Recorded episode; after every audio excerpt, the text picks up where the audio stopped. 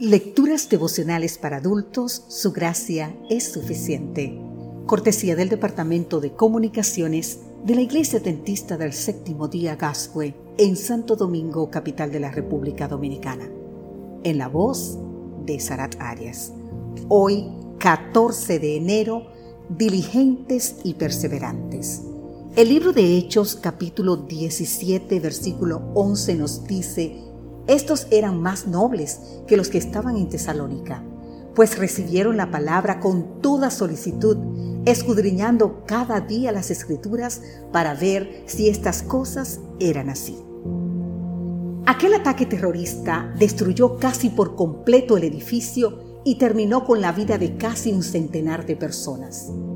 Recuerdo que nos acercamos con un grupo de voluntarios para ofrecer ayuda a quienes estaban removiendo escombros con la esperanza de encontrar con vida y rescatar a alguien.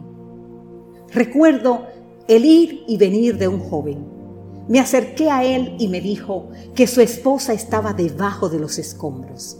Estaba angustiado porque ya habían pasado 13 horas desde el atentado y la esperanza de rescate se desvanecía cada vez más.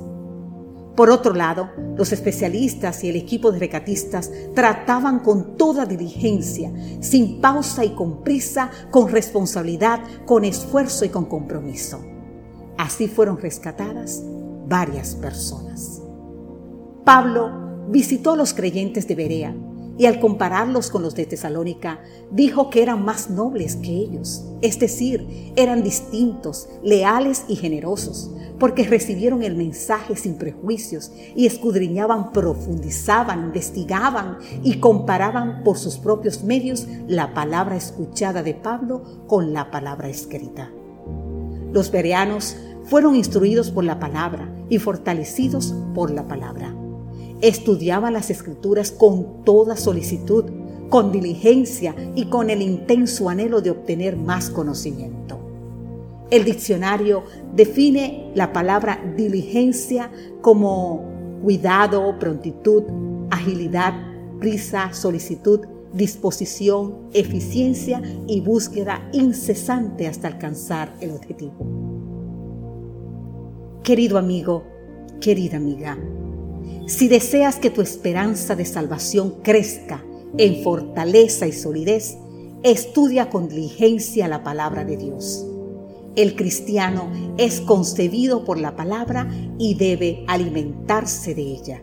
Así nos dice William Gurnall. En esta época de superficialidad, cada vez se piensa, se reflexiona y se medita menos. Por eso, como los bereanos, debemos ser perseverantes en el estudio de la Biblia y debemos hacerlo cada día.